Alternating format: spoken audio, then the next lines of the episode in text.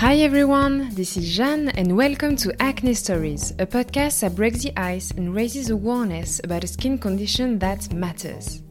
The goal of this podcast is to make us feel better about ourselves, to accept our skin, to approach it differently, and perhaps to discover solutions you have not yet heard of or tried. Let's meet today for a new episode of Let's Talk Products, a series helping you to understand the needs of your skin in order to better choose your cosmetic products. And I am delighted to welcome Tule Park, co founder of Skin Diligent, a freshly launched skincare brand focusing on teen and young adult acne. Tule has lived on almost every continent Korea, Paraguay, Canada, Hong Kong, and now the UK an amazing life story, which also results in an incredible skincare expertise. In this episode, we will talk about the motivations of Tule to create Skin Diligent and the reasons why breakouts happen during puberty and young adulthood. If you're a teenager or a young adult currently suffering from acne, Tule then shares a best tips to take care of an acne prone skin and demonstrates why understanding what's within the product we use is as important as checking the consequences of food on our skin. Our conversation will give you hope in curing your acne and get a better insight into the new science on acne behind the scene. Enjoy listening! Good morning, Tule. I'm very happy to, to welcome you on Acne Stories this morning. Well, thank you very much for having me on this platform. Um, it is a real pleasure uh, to be part of the Acne Stories. I discovered your podcast um, in the early days of uh, Acne Stories, and I really thought to myself um, how comforting um, your stories uh, must feel for an acne sufferer uh, to be able to listen and share their battlefield stories and feel like they're not alone uh, uh, in their own battle against acne. Thanks a lot. And um, so you are the co-founder of a new brand specialized in acne. This is called Skin Diligence. And to start our conversation, like, may I ask you to tell us a little bit more about yourself and um, how did you get interested in teen acne or young adult acne? And then why did you decide to launch Skin Diligent? With pleasure. Uh, perhaps I can introduce myself, um, give a little bit more context on the uh, multicultural side of uh, how I approach things, uh, because they all have such huge influence in uh, everything I do. Um, so I was born in Korea. Uh, but at the age of six, my family moved to South America, um, where I learned Spanish as my first foreign language. And then my family moved again in my uh, middle teens uh, to Montreal in Canada, where I had to attend a French high school uh, for a few years. And then I chose to go to university in English.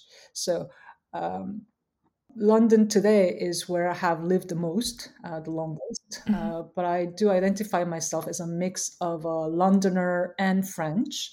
Uh, I became French by marriage, and it is really my main nationality today. I do have a lot of cultures really close to my heart. Um, and uh, on the cosmetics front, uh, the combination of the French and the Korean cultures were very present in the whole process. Uh, it all started more than four years ago now, almost five, um, when I was dealing with several Korean cosmeceutical companies to bring their amazing uh, products to Europe. Uh, in those days, I was mainly interested in anti aging products. And uh, cosmeceuticals are like semi-professional skincare uh, products. Um, they really their emphasis is on the delivery system of the active ingredients. So they're effective. They are very high tech, let's say. Uh, for example, Korea is famous for the uh, effective skincare because there is a huge development of natural but extremely technical ingredients such as liposomes, peptides, fermentation, lysates, and many other technical ingredients. Uh, today, some of these ingredients are now used in uh, Western cosmetic brands as well, uh, but Koreans have developed them and used them for decades. Um, and in the case of fermentation, of course, the know how goes back millennia as part of the Korean uh, culture and food. Um, and uh, through the turn of events, I guess, I have uh, decided to create a European brand uh, with a heavy uh, Korean influence. Uh, so I partnered with a team of European cosmetic formulators. Uh, but eventually, I realized their know how was very limited, and we were really struggling to recreate the Korean cosmeceuticals here in Europe. The investment on our side was huge at that time, but I decided that to it wasn't working really and decided to part ways with the uh, cosmetics company and look for alternatives.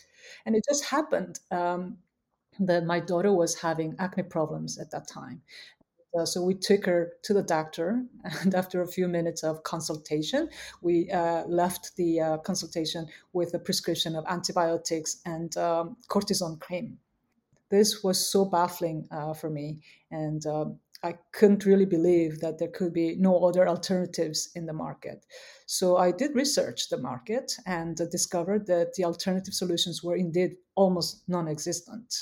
And that's now almost more than two years ago. And uh, so that's how the acne journey began.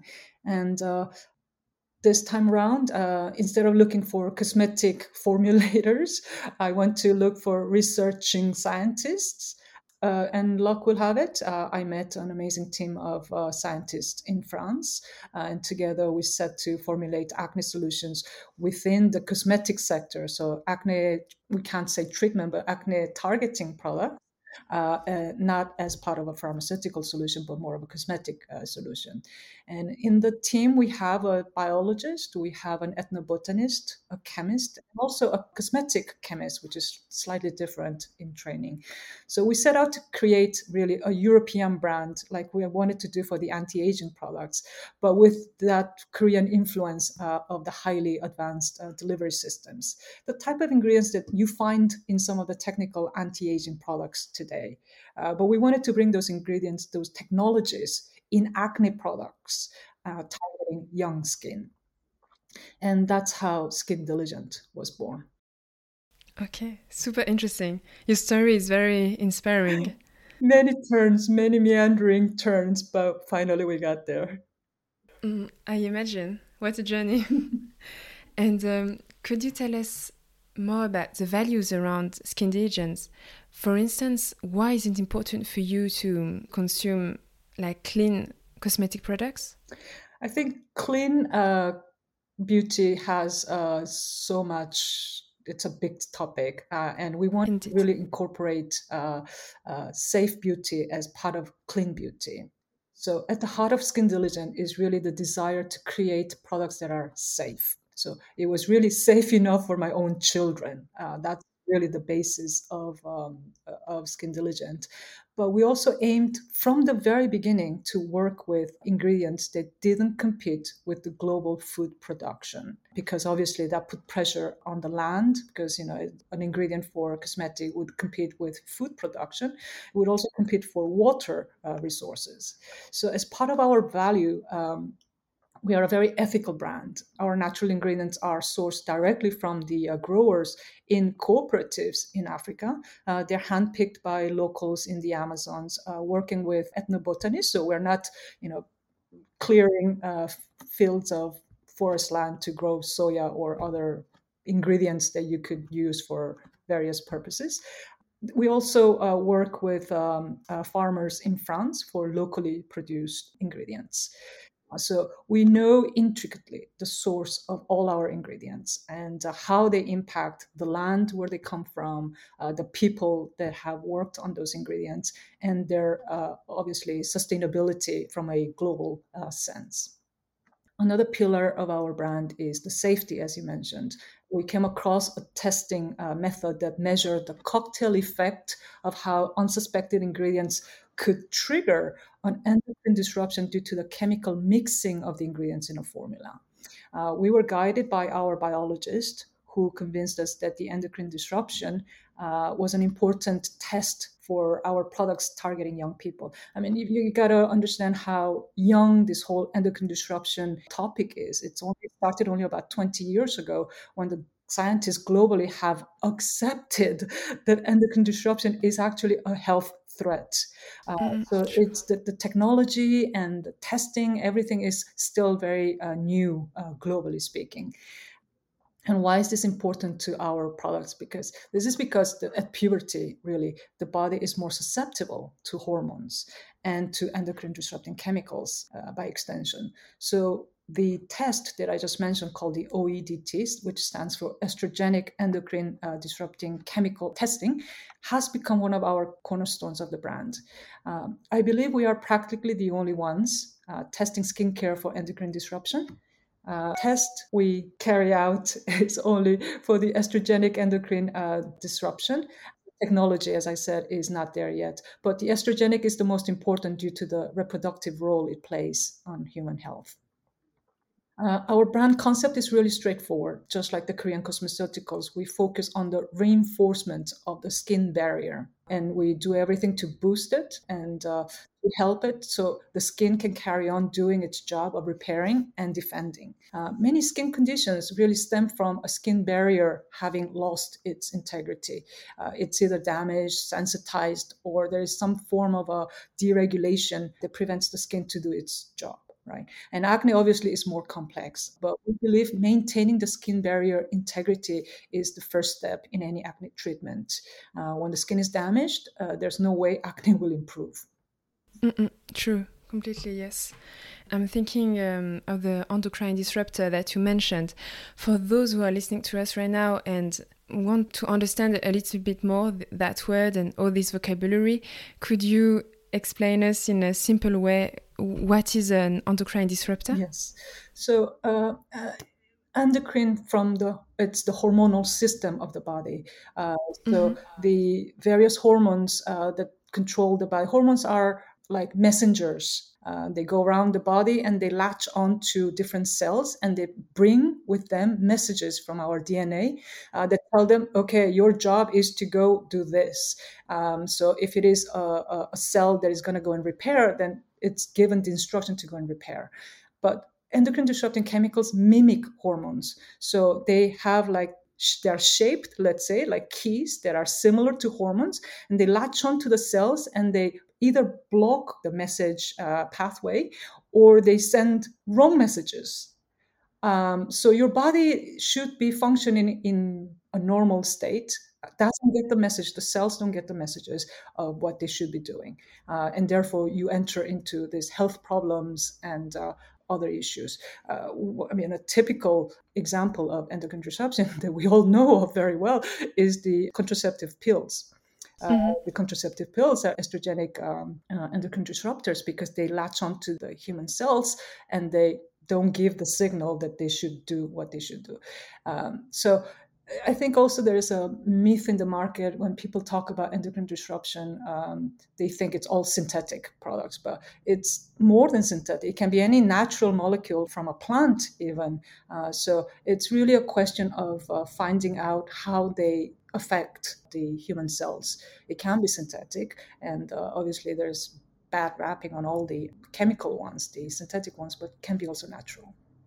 Yeah, this is definitely a topic which is um, in the heart of the beauty industry right now. And uh, even here in France, mm, people really want to understand what's within the, their products. They also want to understand the ingredients. So, Absolutely. thank you for these explanations.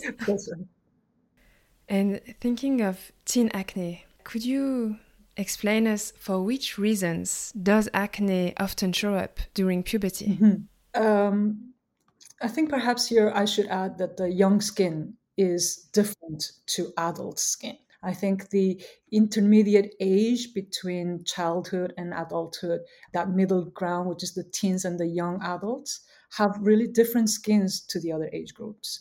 It is an age group characterized by growth. Mm-hmm. And uh, not only just the hex, uh, sex hormones are growing, but all the other hormones are growing and developing. So you have a higher cell turnover, let's say higher than the adults, uh, which lead to higher production of collagen and elastin. Uh, during this period. But you also have the whole microbiome of your skin and gut that is growing at this stage. Um, so studies have shown that uh, the colonization of the microbiota on the skin and the gut continues all the way till adulthood. So there isn't really one single age that uh, you cross the threshold and you become adult, uh, let's say, but it happens around the 24, 25 uh, years of age. After this point, the skin and the body stop growing uh, mm-hmm. and enter a stable or decline phase. Uh, so, from a skin point of view, we could say that skin starts to age from this point onwards. I think the uh, prevalence of acne in adolescence and uh, young adulthood is due to all of the above factors. So, that growth of everything in the body, uh, changing, the development, and so on. The main driver are the hormones uh, behind acne. Uh, and in particular the androgens. Um, but the other hormones like cortisol, insulin, IGF 1, and others are linked to the androgens. Through The back door, they affect the androgens. So, stress, glycemic, uh, high glycemic food, for instance, hormones from cow's milk, um, the natural hormones that cows have that you get through the milk, all have uh, their way, they find their way to us, to our system, and affect acne. And in turn, the androgens create more sebum, and more sebum attracts more bacteria, and you have acne. Uh, so I think what is important to highlight for teen and young adult acne is the fact that the body may not be ready for this onslaught of changes when it arrives because you have so much going on.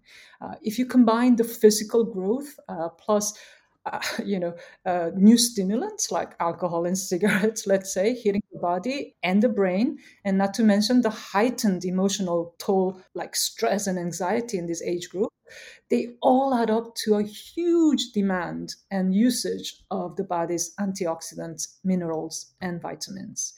But I think very few people realize this. And uh, it's important to eat well, healthy, but it is also equally important to check that the teen and young adult is not eating what it's missing in their diet.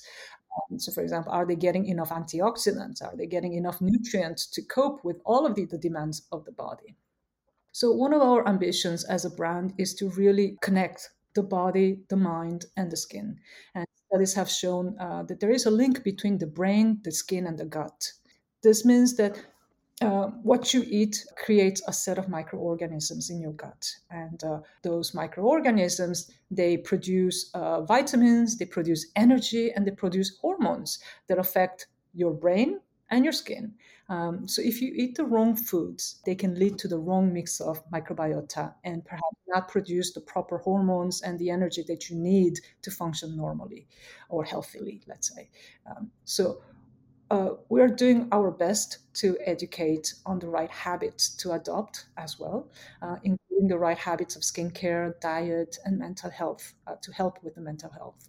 It's a huge topic, as you can imagine, but we couldn't really talk about acne without talking about food and mental health.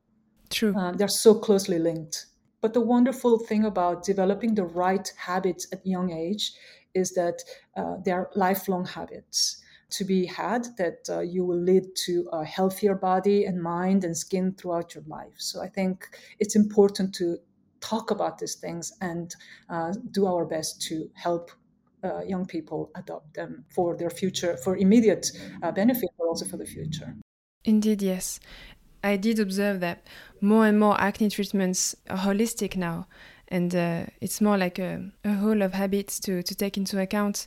And as you said the sooner the, the better for the long term. Absolutely. And this is all new science really. Uh, you know since we've managed to do the human uh, genome project followed by the microbiome project human scientists have discovered this whole understanding of a human body a lot more, uh, slash the microbiome, the, the microorganisms living in us and on us. And therefore, this all new uh, science is really showing us the link between so many parts of our body.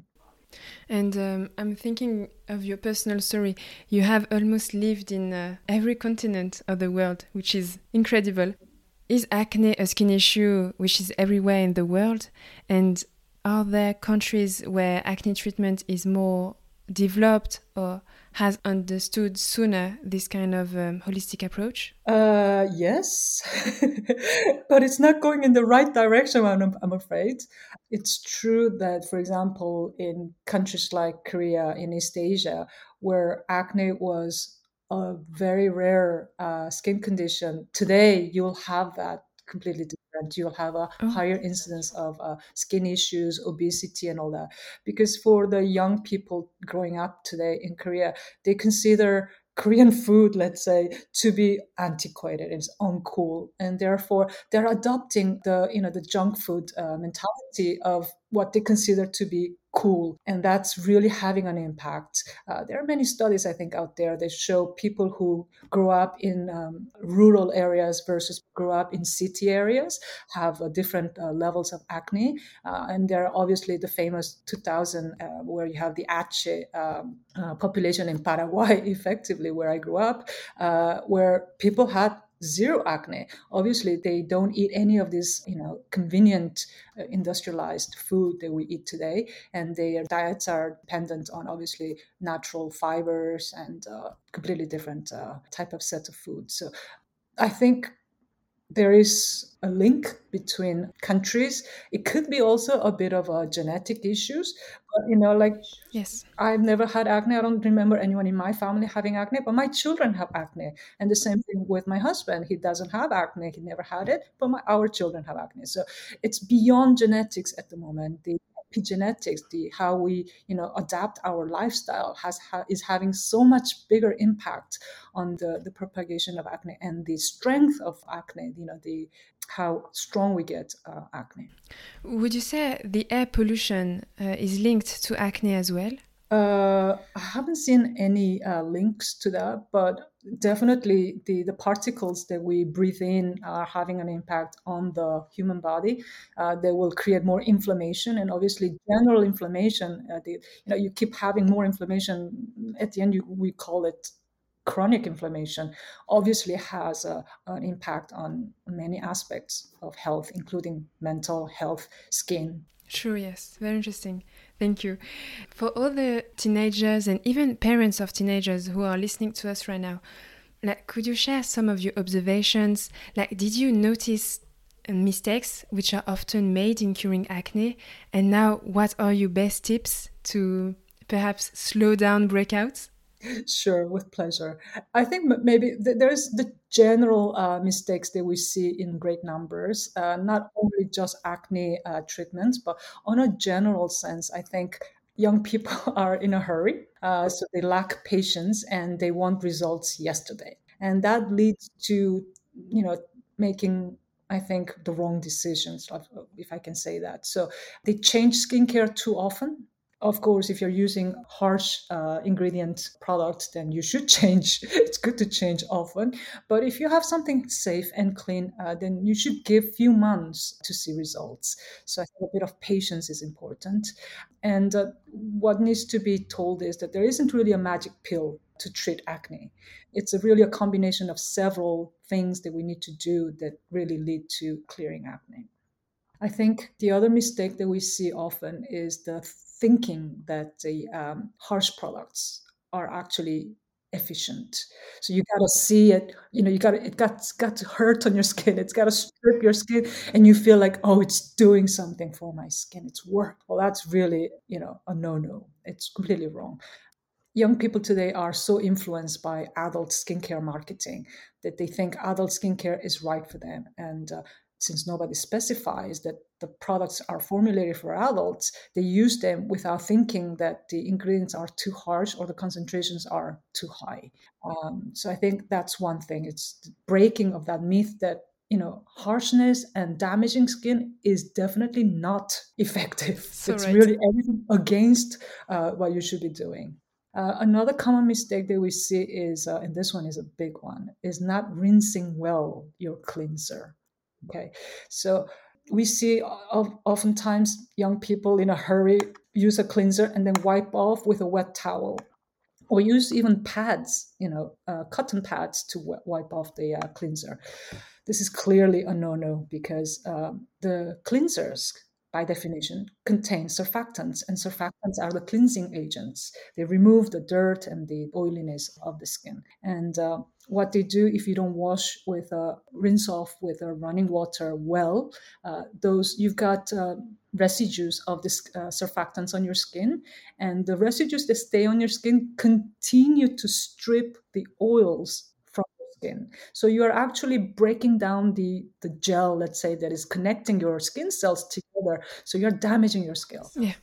Um, even the micellar water, which for some reason has been marketed as a no rinse cleanser, contains surfactants, and some of them even harsh uh, surfactants. So it's uh, very important to rinse all surfactants, all cleansers, including micellar water. Uh, and perhaps a last one that we could share is um, young people uh, have thicker skin. It's true. And uh, they think uh, because you have a thicker skin you can afford to use you know harsher products. Well the opposite is true because although you may have thicker skin because of your young skin age which hasn't had the experience of the uh, of the ingredients it's very sensitive if at this stage you are using products that are too sensitizing, they can lead to allergic reactions later on. Uh, and not only that, your skin obviously gets damaged. So, again, we go back to the idea of protecting, reinforcing the skin barrier in order to, you know, as a first step to heal any skin issues, you know, before treating a problem. Fantastic. Thank you so much. I, I completely agree with you that sometimes we have this impression that the product does effect on our skin. It's like damaging the skin, but we have this impression, oh, it's working, it's going to bring results, but it's completely wrong. Absolutely, absolutely. I think on the on the acne particularly for teens, again, slightly different to the adult acne. I think among the teens and the young adults, there is this mix of uh, uh, bacterial acne and fungal acne. So bacterial acne, by that I mean the acne vulgaris that everyone talks about. Uh, but there is also you'll notice, uh, and all this is because in that you know that middle age, let's say middle age, in the middle uh, group, uh, age group between childhood and adulthood, you are facing everything new. You are using skincare for the first time, and you're no longer using baby shampoo. You're using adult shampoo. You're using body wash that is formulated uh, for other types of skin. And uh, again, the, the body, the hair, everything is coming into contact some, with new ingredients and uh, you are stripping your skin and you're damaging your skin in many ways that create a different set of microbiota on your skin and that leaves uh, room for a deregulation of the skin microbiota which makes for example, a fungal or other uh, microorganisms to grow more than the healthier bacteria that you need to populate it with.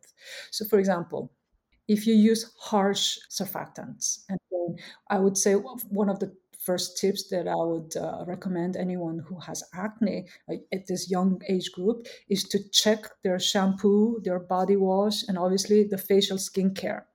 Because you will notice, and believe it or not, you can also check your toothpaste and you'll find these harsh ingredients, the harsh surfactants like uh, all the sulfates that we talk about, the SLS, the SLES, and so on. Why? Because they really strip all the natural oils that your body needs. And that's equally on the scalp as well. And when you wash your hair, the shampoo runs down your face. And again, going back to the uh, one of the problems of young people who don't rinse well, they don't rinse well shampoo either. Sometimes they do a quick rinse, and you have residues working on your skin throughout the whole day.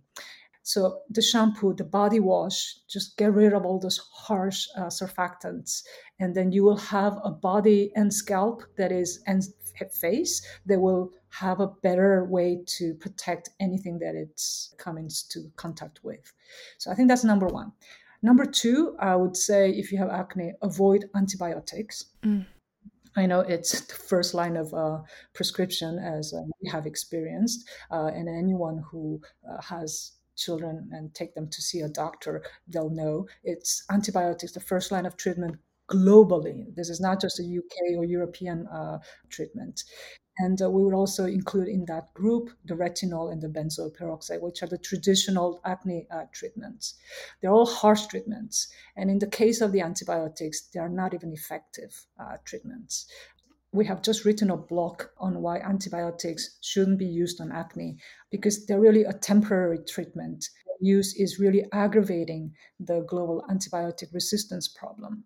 And uh, retinol and benzoyl peroxide are harsh ingredients, really. Uh, and for teens and young adults, uh, it's really no longer necessary today with the advent of the science and the uh, where we are uh, with our knowledge and know-how and ingredients that we can produce. So we recommend alternative ways to target acne without damaging or irritating or sensitizing the skin. Number three, um, again, we go back to the diet and the um, the whole lifestyle uh, issue. Watch out what you eat, obviously, and the sugar is the biggest problem among young people, and that includes carbs, simple carbs like pasta and uh, white bread and even white rice. Um, so we don't tell them stop eating pasta because that would be a catastrophe for a lot of young people or even pizza. You can, but make sure you eat lots of vegetables with it. So that that's the balance, let's say, of uh, of bringing that high glycemic index down to a more acceptable uh, glycemic load, right? So dairy is another problem for many people, and as I said before, the problem with the dairy is the hormones that the cows produce themselves. Uh, that when you consume, you are taking in that extra hormone that you really don't need when you're fighting acne. And uh, the other thing is, as I stated again before, sounded like a broken record, is what you don't eat. You really need to watch out for what you're not eating.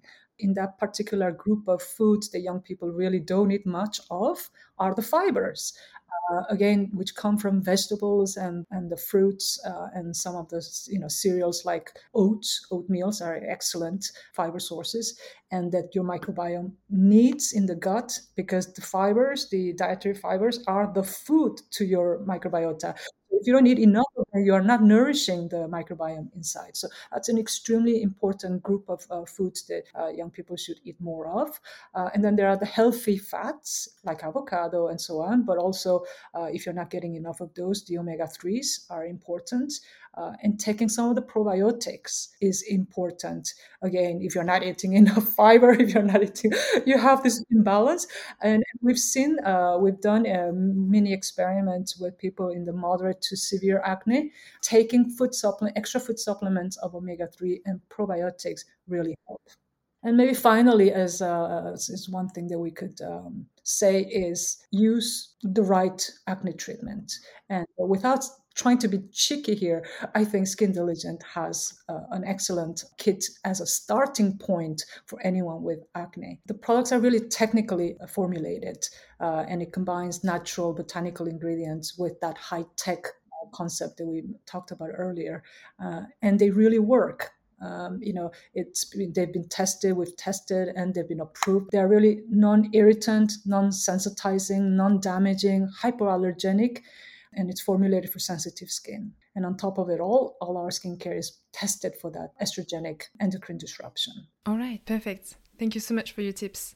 Perhaps we should launch a book like a healthy junk food for teenagers. it would be a success. yeah, snack ideas, healthy snack ideas. Yeah. It's impossible to tell them stop eating biscuits or stop eating pasta because it's just not going to go through them. But I think you've got to encourage them to eat combination with mm-hmm. The um, fibers and you know lean proteins and so on. Definitely, yes. Thank you so much for your tips, Tula. And um, so, Skin Diligent is currently introducing an acne prone skin you have just mentioned before. Could you tell us more about the products which are composing this kit? With pleasure. So, um, our first line of products, as you say, is the acne prone skin product. It's a kit uh, which includes three steps of skincare plus a food supplement. Okay, so the skincare consists of a cleanser, a serum, and a cream, and with each product having a high tech element and a botanical element. So the first one, which is the cleanser, we call it the triple action cleanser, is a mm-hmm. gentle exfoliator. It's a gentle cleanser, and it adds a probiotic back to the skin after you cleanse it off. Because obviously, every time you cleanse your face, you also lose uh, bacteria on your skin. True. So we've added this uh, extra probiotic in order to speed up colonization of the uh, skin uh, microbiota. it's a, a very innovative glycerin base. So the water content is tiny in this formula, which made it possible for us not to use any preservatives. So it's zero preservatives in this formula. It contains also a very special resin from the Amazon, uh, a plant mm-hmm. coming from the Amazons called the Protium heptaphyllum. Uh, the resin is what encapsulates the probiotic. Uh, and it protects it and, and it delivers to the skin intact. For the cleanser, do you recommend it to use it rather in the evening or in the morning? I think it all depends of cleansers and how they've been formulated. For our cleanser, because it's a gentle we use two surfactants that are one of the gentlest in the market. Okay. and the level of the exfoliation uh, the salicylic acid that we have here is low enough to be able to use twice a day. And we definitely recommend it twice a day. But again it depends on the formulas. Ours is our method as i said is go gentle but diligently and you get to your uh, goal at the end without damaging. Uh, but the product does its job uh, of targeting the sebum as well as the, the extra uh, skin cells. Okay, okay, super. Thank you. So the multi-layer serum uh, contains uh, a well-known ingredient like the niacinamide that uh, it's very popular in the market today. But I think the more effective ingredient in our serum is the the lesser known ingredient. Uh, we have a plant coming from the equatorial Africa called the Caesalpinia sappan it's an ingredient that really targets the sebum and the redness of the skin. Mm. So conjunction with the niacinamide, actually it helps the redness of the skin. And you will see all our testers, they have such reduction of redness of the spots. Uh, the high-tech element in this product is the is a modified uh, bentonite clay, which doesn't sound very exotic, but it's a very technical uh, product uh, that has been reworked. And uh, through this bentonite clay, uh, it we have the protection of the botanical ingredients that are sort of encapsulated. Mm-hmm. And, uh, the bentonite protects them and releases on the skin progressively throughout the day. The serum is a very uh, technical product because when you apply it, it actually creates a very, very thin layer of uh, film on the skin. And that's why you need to apply it and leave it for one minute to dry before you put the cream. Because otherwise, if you put the cream on top of it before it dries completely, you'll be rubbing it off uh, like a bit of a eraser.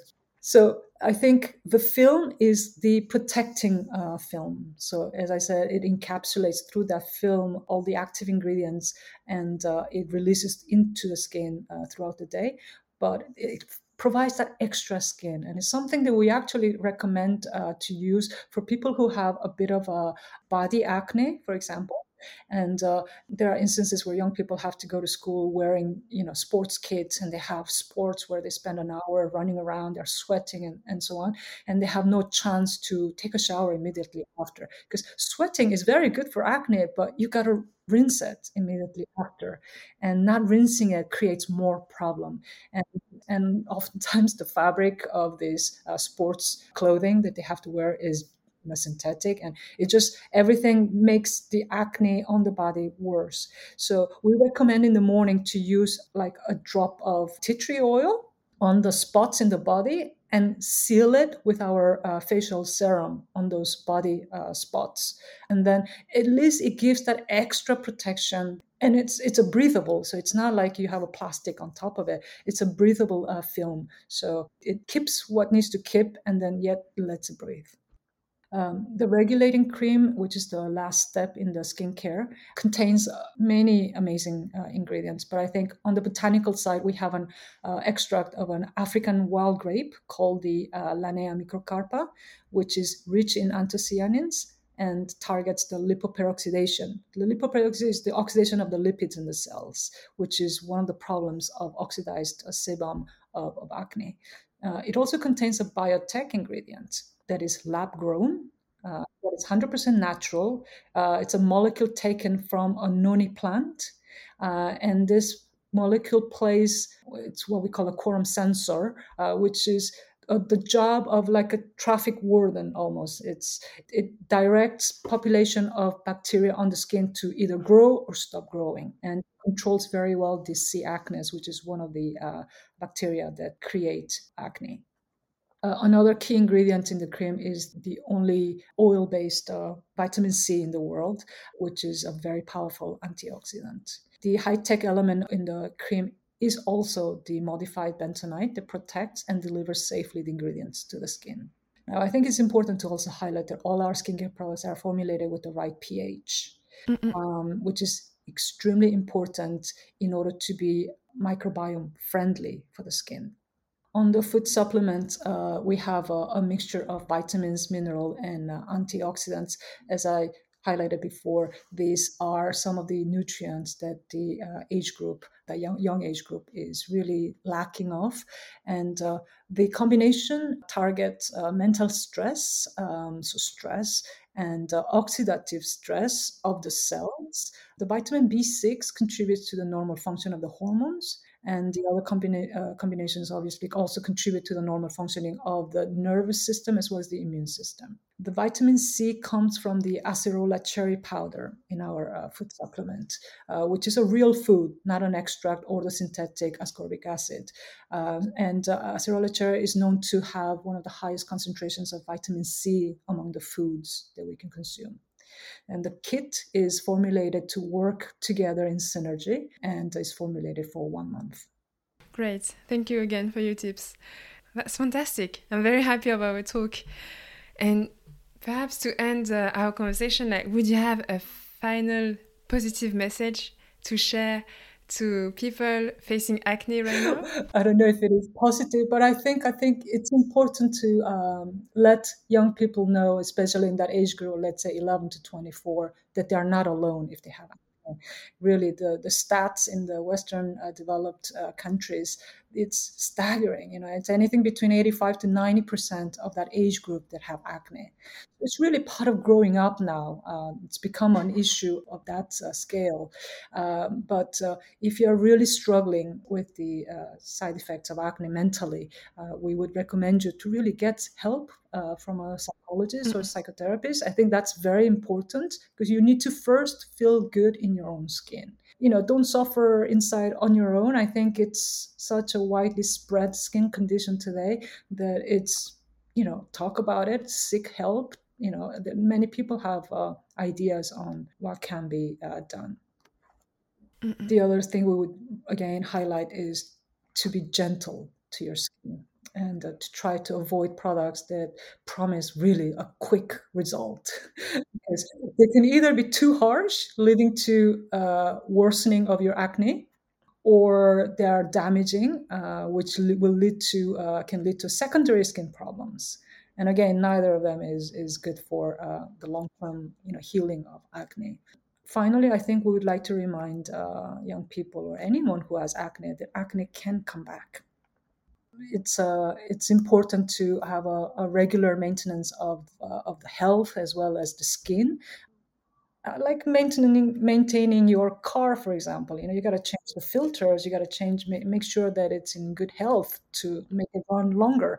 And the same thing happens not just because you bought a new car once and you washed it well, it's not going to stay impeccable uh, throughout its life. So equally, I think the skin, acne, everything uh, needs a regular healthy maintenance. Um, and I think if you do that, you will have uh, uh, less problems. And uh, and if it comes back, again, remember to be gentle. Target acne as the earliest possible uh, opportunity because the longer acne stays with you so if you had it for like three four five years and you're trying to uh, find the treatment for that it'll be a lot tougher and longer to get rid of acne so uh, if there are parents listening or young people listening, if you're just getting acne, it's the right time to go treat those acne uh, immediately. Acne is genetic for sure, but I think more importantly uh, in these days is the especially how they the acne develops is the habits and uh, what we do um, that have a bigger impact on the uh, acne progress. True, I totally agree with you. Well, Thank you so much for your tips. Thank you so much for, for your time to share your knowledge and your tips and for introducing Skin Diligent, which is a very exciting brand. Thank you very much. It's a, a pleasure to be on this podcast. Pleasure shared. Thanks a lot.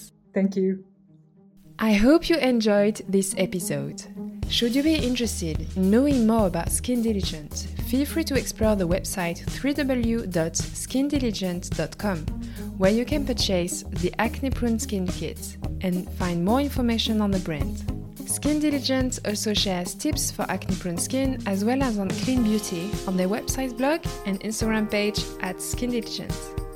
If you would like to share your story or your opinion on the podcast, you can get in touch with me by writing to acne stories podcast at gmail.com. Feel free to share this episode on social networks and to rate it, ideally 5 stars on Apple Podcasts. Acne Stories is also available on Spotify, Google Podcasts, TuneIn, and many other platforms. For more information, feel free to follow the Instagram page at Acne Stories Podcast. Have a great day and see you next Wednesday for a new episode.